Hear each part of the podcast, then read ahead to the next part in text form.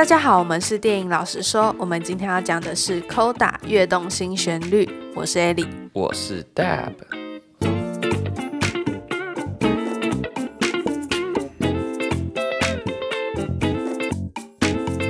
那在节目开始前，和大家说一声，如果喜欢我们的节目，愿意给我们一些支持的话，大家可以到 Apple Podcast 上面去做留言，或者到 Facebook 和 Instagram 追踪我们的最新动态。哎呀，现在很流利啊，咻咻咻就讲完了，每次都越来越快，越来越快，然后再再练一练之后就可以唱老舍了。好，那我们这周主要要讲的电影就是今年二零二二年奥斯卡黑马 Coda。呀，那他是获得了二零二二年奥斯卡的最佳影片，还有最佳男配角，就是那个爸爸，还有最佳改编剧本。那它是改编自法国的电影，叫做《贝里一家》。嗯、那《贝里一家》你有听过吗？我有听过，但是我没看过。《贝里一家》基本上就是学法文的人都一定要知道的一部片。啊，所以你已经看过了。那他这部电影其实评价蛮两极的，他那时候票房还蛮好的，嗯，对。但是因为它的内容有一些太粗俗了，所以就是反而引发聋人族群的反弹，嗯，像是他爸爸妈妈不是很恩爱吗？对，然后就有很多床戏，是的。然后他们有时候讲话的时候就会很幼稚的感觉。哦，你说法国那部？对，在法国里面，你是真的会觉得他们太幼稚。嗯。然后我觉得在法国版里面，他的爸爸妈妈也太仰赖他们小孩，对。就是没有取得恰到好处的那种感觉。对，反而有点造成反效果啊。就是他剧情为了夸张化，然后显得不够真实。他可能是想要做成喜剧吧。哦。但我觉得那个有一点太 over 了，有点 insulted。但我不知道怎么说。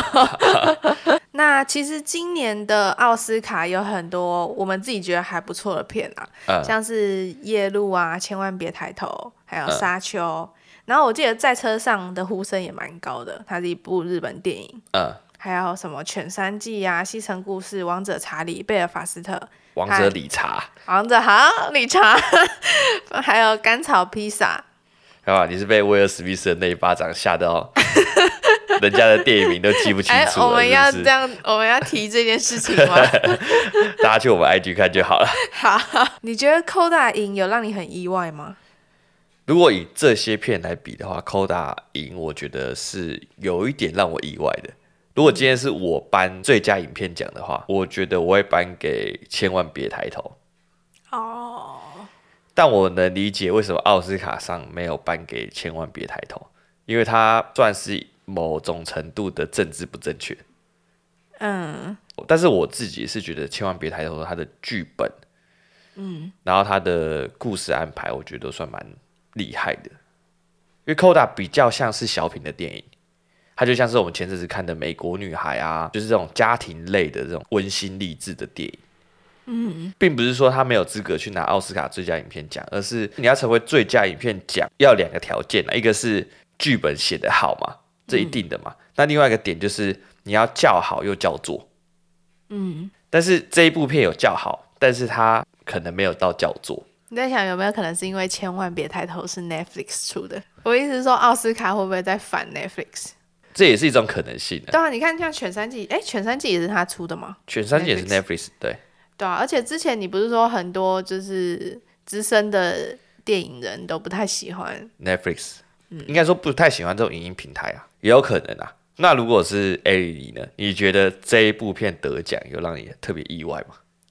我觉得我不意外，因为第一个他要打中一个很重要的一点，就是政治正确。啊、嗯，没错。我们最近不是一直在戏称他是奥斯卡政治正确奖吗？对啊。其实，在国外的某一些奖项上面，应该说某一些电影学院。像奥斯卡啊，或者之前的金球奖啊，嗯，这每一种奖项，他们都会有一些政治正确的色彩。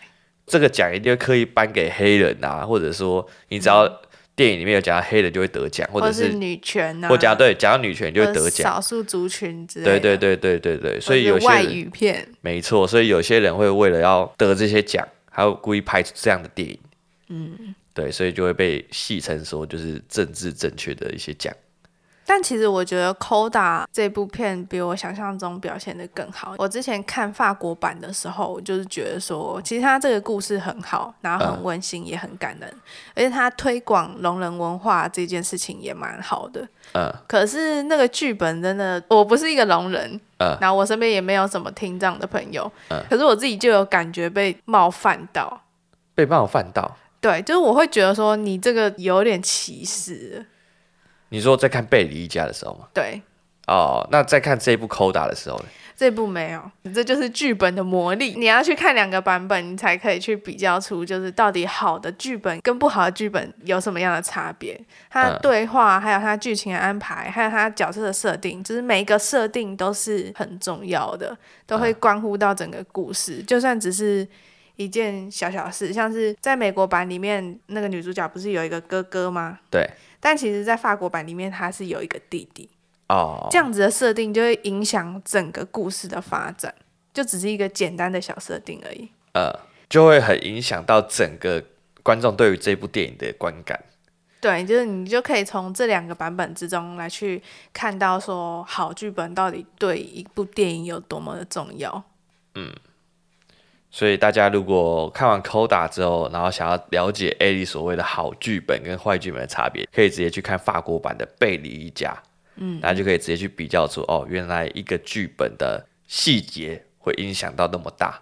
诶，我自己除了除了《Coda》赢得这次的奥斯卡最佳影片奖以外，这部片里面的配角就是这个露比的爸爸，是由美国演员特洛伊·科特苏尔扮演的，然后他是。得到了奥斯卡的最佳男配角奖，嗯，他是影史上第二个夺下小金人的失聪影星，大家可能都知道他是第二位，也是因为这部《Coda》得名的。但大家知道谁是第一位吗？第一位就是那个妈妈，对，就是饰演那个爸爸老婆那个，对。爸，废话，爸爸老婆当然是妈妈。不一定啦，搞不好人家有后母，我怕有些人没看过这部电影的。我解释个清楚一点吧。反正那个妈妈，她就在一九八七年的时候就已经以《悲怜上帝的女儿》获得了最佳女演员，所以其实蛮早的。呃，对。然后我记得好像爸爸还有妈妈和那个哥哥，就是真的是聋人嘛。呃，那我们来简单介绍一下，到底什么是 Coda 好了，嗯，因为它片名就直接就叫 Coda，嗯，Coda 的全名其实叫做 Child of Deaf Adult，它的意思是由聋人父母养大的孩子，嗯，那这个词是由米利兄弟创造的，他们就建立了一个叫做 Coda 的组织，然后是专门帮这些呃由聋人父母养大的孩子提供一些协助。嗯、然后教导他们聋人文化和听人，听人就是我们正常听得到的人，对，这两个文化之间有什么样的差别，并且栽培他们就是成为聋人父母和这个世界的桥梁。嗯，我觉得这一块还蛮重要，因为往往大家可能都只注意到身障人士，嗯，但是会忽略掉可能身障人士的子女，因为他们也是刚出生到这个社会，然后他们。第一手接触到的人就是他们聋人父母，或者是有障碍的父母，他们的行为举止都是仰赖他们的父母。嗯，而且其实像是不只是障碍者，像是有一些患有精神疾病或者是老年需要人家照顾的一些人，嗯，长期下来也会遭遇一些心理上的压力，所以其实他们也需要受到关注，就是他们同时是照顾者，但同时也是一个需要被照顾的人。对。然后，那我们就直接开始我们今天的 Coda 的故事内容喽。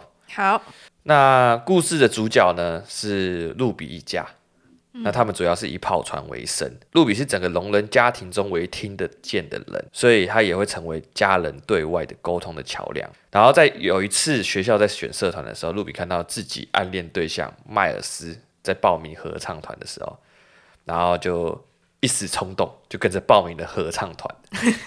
因为其实当时他的朋友是跟他讲说，哦，我们去挑一个可以混的社团就好，混分仔。对，也因此就参加了什么合唱团的练习啊，然后也在后面意外的被老师发现说他的歌唱天赋。嗯，然后老师也因此想要栽培露比进入到伯克利音乐学院。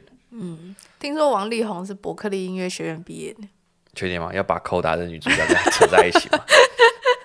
然 后就是讲一下，这会减少我的感动分数，以以防大家不知道这间学校有多么厉害嘛。啊，你说他是在情场上厉害还是？Shut up。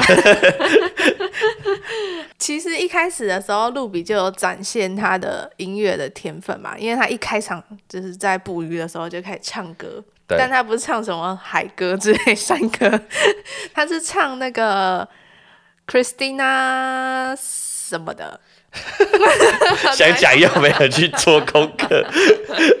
他是 Christina Aguilera 的 I've Got a Feeling。我相信很多人都听过这首歌了。对，这就是我要讲的一个点。嗯、就是我第一次听到这首歌是在 Christina 演的《舞娘俱乐部》里面，她唱了这首歌，对所以女主角一开头唱这首歌，我脑海里就只有《舞娘俱乐部》的画面，就觉得很不搭。对，所以他就让我很出戏，我就想说，你怎么会选这首歌？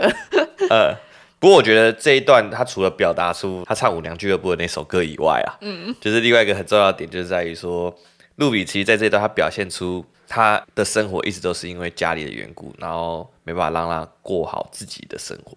尤其他在学校的时候，嗯、还因为早上很早起来就去捕鱼而打瞌睡。对，然后这些事情他都是做在细节里面，他不会特别去明讲这个桥段。嗯、很多电影可能用一个桥段，然后来交代这个事情。嗯，但他并不是，他是藏在细节里。他从头到尾都没跟你讲说，露比一直都是处于这样的困境之中，但是你就可以从他的每一个细节发现。我觉得这是这部电影很厉害的一个点。我记得法国版是女主角在上学的途中自己唱歌，然后我们才发现说，嗯、哦，女主角很会唱歌哦。嗯。但其实我觉得美国版做的更好，是她就在她家人旁边唱歌，但是她的家人完全听不到。就等于说这一场戏，她做到了很多功能。对。第一个是她的唱歌很好听，第二个是他们家是跑船为生的。嗯。第三个是他的哥哥跟他爸爸都没反应。代表他哥哥爸爸是一个聋人，然后也不知道他的天赋。嗯，而且这是开场的画面的时候，艾莉跟我在看电影的时候，常常都一直抱怨。你可以告诉我说，这一个场景，这一幕导演是想要告诉我们什么吗？这一幕完全没有任何的意义啊！为什么要安排出这一幕来？你知道，平常就是有一堆人问我这个问题，然后就把怨恨发泄在我看的电影上面。就明明他也这样写啊，为什么他可以我不行？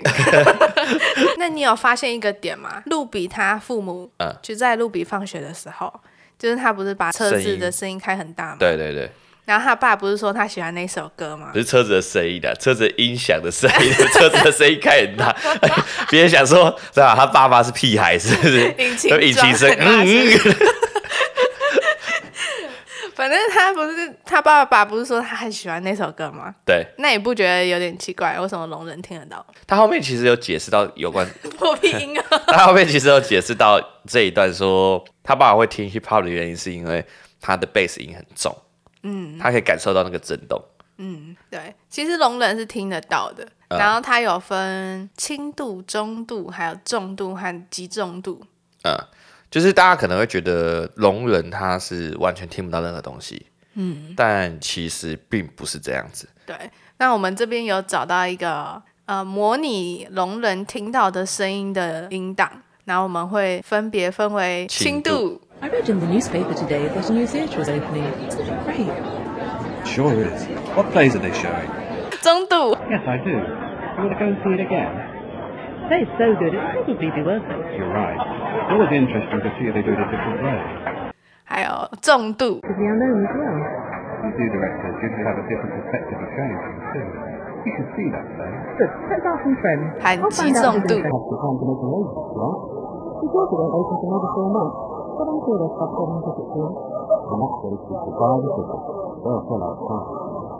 他们其实听得到的，而且呃，我有看过一个采访聋人的影片，他们是说他们很喜欢听贝斯音很重的，因为他们可以感受那个咚哧咚哧咚哧的那个震动，震动感对。对，听障也有分很多种，其实有一些听障是听不见高频的声音，呃，那有一些人是听不到低频。所以要看他是什么样的庭长啊类别。虽然老师想要栽培露比进入音乐学院，但是呢，此时露比家也打算要自立门户出来卖鱼，因为他们原本的盘商啊，就是不断的在剥削他们，然后已经让他们快要到无法维生的地步，所以路比家就决定跟其他同业合作，但是这也会让路比家更依赖路比的翻译，所以在这个时候呢，路比就夹在合唱团跟家庭事业之间，然后蜡烛两头烧。在法国版本其实也是差不多，他们家不是渔业，但他们家是卖乳酪气死的，嗯，然后他们也是就是。因为被剥削，然后就挺身站出来，好像是要选里长还是什么，呃、对，然后反正他们就自自己出来做。呃、那我觉得在这一段我很喜欢的一点在于，就是他很自然而然的带出 Koda 这些孩子们在生活上面夹在聋人文化和听人文化之间的一个身份的冲突。对，我觉得这部片的题材很有创意。以往我们可能都是以聋人为题材作为一部电影，但是这里，它是以一个聋人的听人小孩的角度作为故事的主轴。其实这些事情是比较少被大众所注意到的，就是它里面也有提到一些有关这个身为聋人听人小孩会有遇到什么样的困难或问题。其实像是其中一段，就是讲到说，他因为自己从小就生活在聋人的家庭里面，所以他很少有机会可以跟正常人可以去。有对话的机会。嗯，刚上学的时候，他的讲话方式跟其他同学不一样，让其他同学会取笑他。嗯，或者是像他喜欢的那个对象，就说他小时候注意到他才小小几岁，五岁六岁而已，就要帮全家人去点餐。嗯嗯，这如果以一个五六岁的一般小朋友来讲，会是一个很大的压力。嗯，但对他来说，算是一个非常平常的事情。嗯对，这些事情，其实都是我们不会去注意到，我们可能只会看到当下他多么勇敢、多么厉害，但是不会去注意到说他背后承担是多少的负担。嗯，然后我觉得他就是像你刚刚所说的，他就是有点夹在聋人跟听人之间，然后并没有像是真的属于哪一边的感觉，对啊，我也觉得这也是他最主要的挣扎点。今天可以看到说后面的时候，露比其实就是两边跑，他尽量让自己在音乐练习。跟家里的事业之中去分配时间，直到后面老师因为他屡次迟到而逼迫他必须在家里或者是他的歌唱之间去做一个选择，嗯，才让他决定减少帮忙家里的时间。不过后来啊，有一次因为他的翘班，然后导致那个渔船被没收，然后家里的经济陷入了困境。路比才在这个时候呢，发现说自己对于家庭的重要性有多大，因此就想说啊，不然我放弃我的音乐梦想，然后全心帮助家里好了，嗯。其实我在看那个爸爸跟哥哥之后，他们两个出海捕鱼的这一段来看的话，我觉得老实说啦，虽然我们都希望他们不要被抓到，但是事实上看起来就是真的是很危险的一件事情。嗯、你看，在那个海巡署，然后在巡逻的时候，他们都已经广播了，然后他们两个都还完全没发现，然后直到那两个海巡署的警员还是什么的上了他们的船，他们两个才吓到说：“哎，为什么他们两个上船了？”你看哦今天遇到的是海巡署，如果今天遇到的是一个可能别有大船要经过啊，那如果他们没发现的话，可能就这样就不见了。好，这就让我想到一件事情，就是为什么海巡署来叫他们的时候，一定要用声音来去引起他们注意？为什么不能用灯光？可能是因为当时他是在白天，但白天也是可以用灯光。可能有其他方式啊，可能我们目前是想不到。但是有没有更完善的方式，是可以让聋人也可以去得到这样的讯息？而且像是他后面在法庭上面，就是说他们一定要携带一个听人才可以出海捕鱼这件事情，我也觉得蛮不公平。怎么说？就是为什么他们不能独立自主生活，而必须要带着一个听得到的人，他们才能求生啊、工作啊之类的。哦，我觉得这可能就是跟行业上有很大的关系，就是因为他们从事的渔业工作，他们在渔船上的时候，可能你需要得到很多的消息，都必须来自于可能收音机，嗯，或者是你的对讲机，或者是甚至像海巡署这样的情况。所以政府那边才可能才要求他们一定要安排一个听人在船上，因为其实这一段他想要带出的一个关于身心障碍者的东西，就是其实这样子的规定也是一种对于身心障碍者的歧视，你剥夺了他独立自主的权利，自主自由也是你天赋人权嘛，对，所以你就剥夺了他的权利啊，而且其实他是可以独立自主的。只是这个环境不允许他，那我们不应该限制这些人，而是应该去改变这个环境。我觉得这是他想要向我们传达的意思。哦，那我觉得这个议题，老实讲，就是真的是蛮两难的。嗯，因为可能在当下现在这个社会，你在愉悦上就是还没办法做到说给予一个独立自主的环境给他们。嗯，但我觉得这部片做的蛮好的，在这个议题上面，它带出了这个社会上还存在这样子的议题，呃，等待我们去解决嘛。对，没错。哎，这里有一段我蛮喜欢的，就是他哥哥跟露比在私下吵架的那一段。他哥哥都是一直不太满意他们家里所做出的共同决定，在每次餐桌上，他们可能讨论完一个话题的时候，当其他人都满意的时候，他哥哥都会愤而离席。他在这一段的时候，就是表达出他到底为什么会愤而离席。他其实讲到的观点，其实跟你刚刚讲的东西有点像，就是我们即使不需要你，即使不需要依赖你。我们也可以好好的过生活，那为什么一定要有你在身边？你大可以去追寻你的梦想、你的目标。我们没有你，我们也是可以过得好好的。就是因为观众看了那么久，一定也会像露比当下的心态，就会觉得说，如果今天露比走，那他的家人怎么办？但是今天他哥就是感觉给那个露比跟观众重重的一击，就是表达说，我们其实没并没有像你们想的那么的不便，我们其实也是能够自己过得好好的。我觉得他哥讲的其中一句话对我来说非常有力，就是在露比出生之前，他们三个也活得好好的啊。对啊，这句话就是有让我觉得说，对啊，对啊，他们其实也没有不行啊什么的。但这就是我认为法国版跟美国版很大的差别之一。啊，因为像是法国版，他这个哥哥的角色是设定为弟弟。啊。那我一开始在看法国版的时候，就觉得说，这个弟弟感觉没有什么屁用，嗯，就每天在讲乐色话。然后原版的剧情里面也是，就是他弟弟跟他朋友搞上，嗯、然后我就想说，看这不是有刑罚吗？这不是未成年吗？但是在美国版，他把他弟弟的角色转换成他哥哥，嗯，对我来说，我觉得。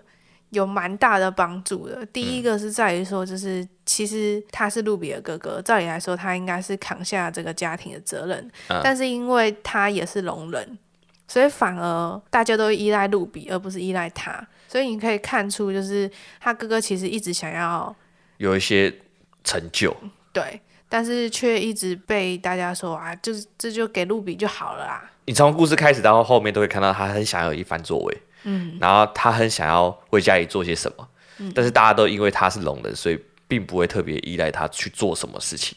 对，所以我觉得反而他变成哥哥的时候，这个角色的功能就有出来。嗯，对，就是让这个整个故事复杂性比较高，就至少他是有功能的，啊，对对对，而不是像之路。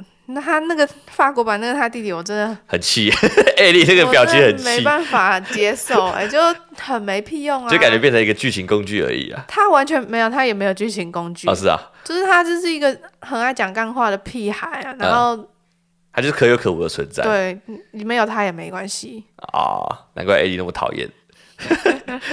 好，我们继续。那其实一开始他的家人们就是很不谅解，说他。为了歌唱的目标，然后去放弃他们家庭事业。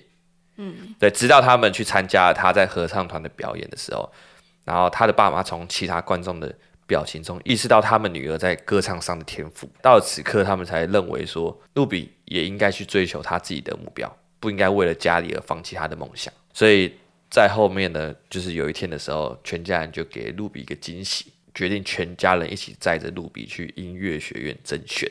这段你有什么感想吗？这段其实是法国版里面我最喜欢的一段。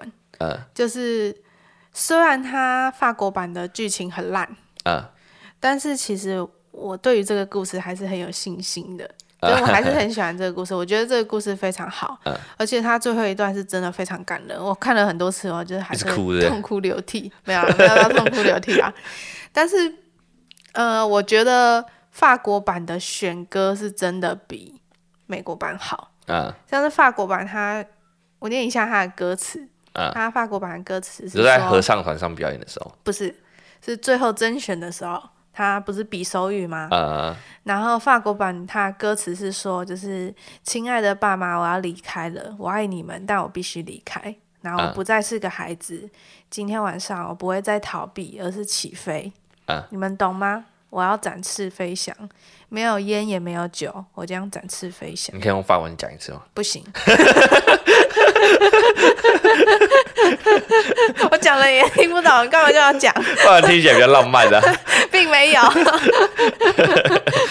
好，反正我觉得这个歌词会比较符合女主角当下的那个心境。嗯，而且她这样子用加上手语跟她爸妈讲的时候，真的非常感。我在看美国版的时候，我是直接快哭了，你知道吗？我前面就有想到说，他可能后面要安排这样的桥段，因为我们以前那个高中手语社不是都会有这样子在 在表演的桥段吗？嗯、然后我想说应该会有这样的桥段，但是我在看到他的实际上甄选的时候，我觉得最让我感动的点在于说，我会想到说很多的爸爸妈妈在孩子长大之后，都会总会想要去了解说自己的小孩到底在做什么事情。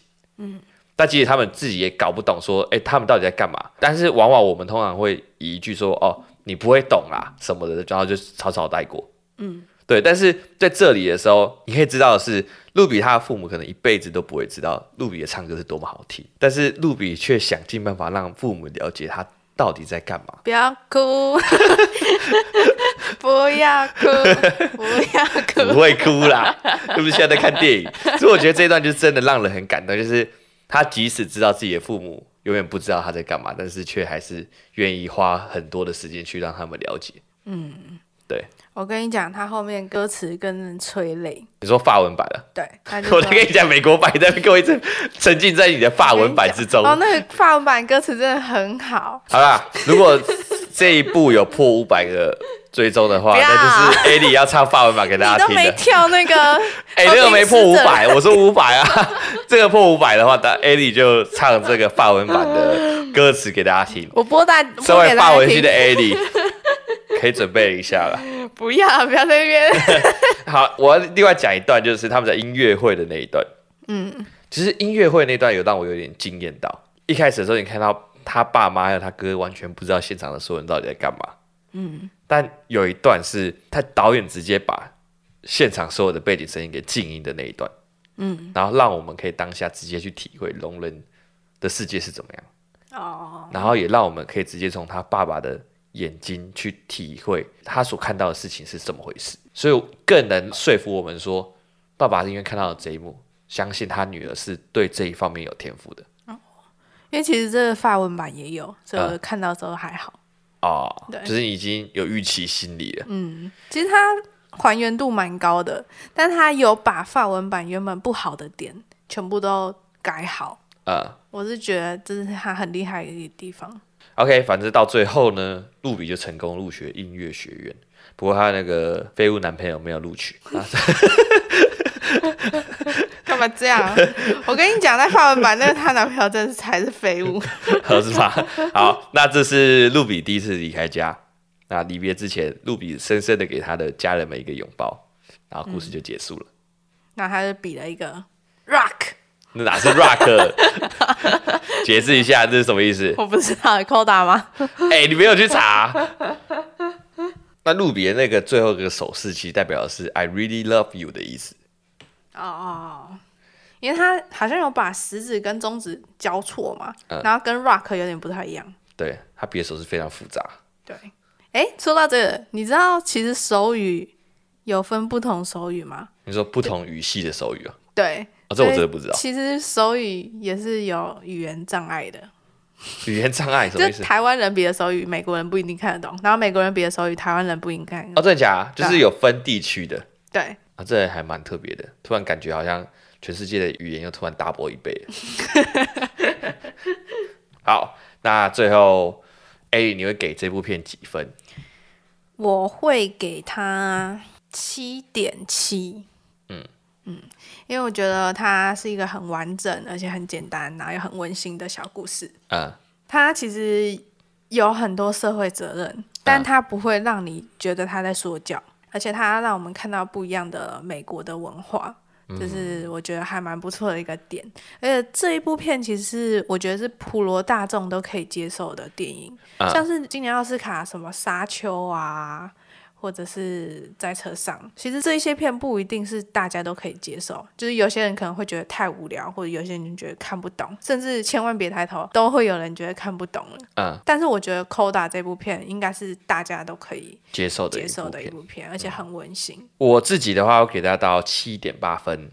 那我觉得这部片讲的，它主要是有关聋人家庭中的一些听人会遇到的困难，以及家庭与个人梦想之间的拉扯嘛。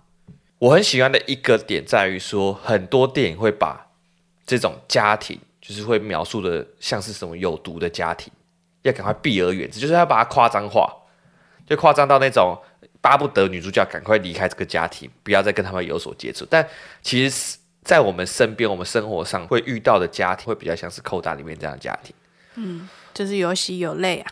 对，就是我们可能会因为家庭做出某些牺牲，但是每当你觉得啊自己很辛苦怎么样的时候，你会发现，就是可能家人带给你的温暖啊，等等，然后你就觉得好像，然后这时候就会觉得，好像你对他们的牺牲都值得了，嗯的那种感觉。所以我尤其在他们最后的那一段，就是最后拥抱的那一段，就是有深深的这种感受。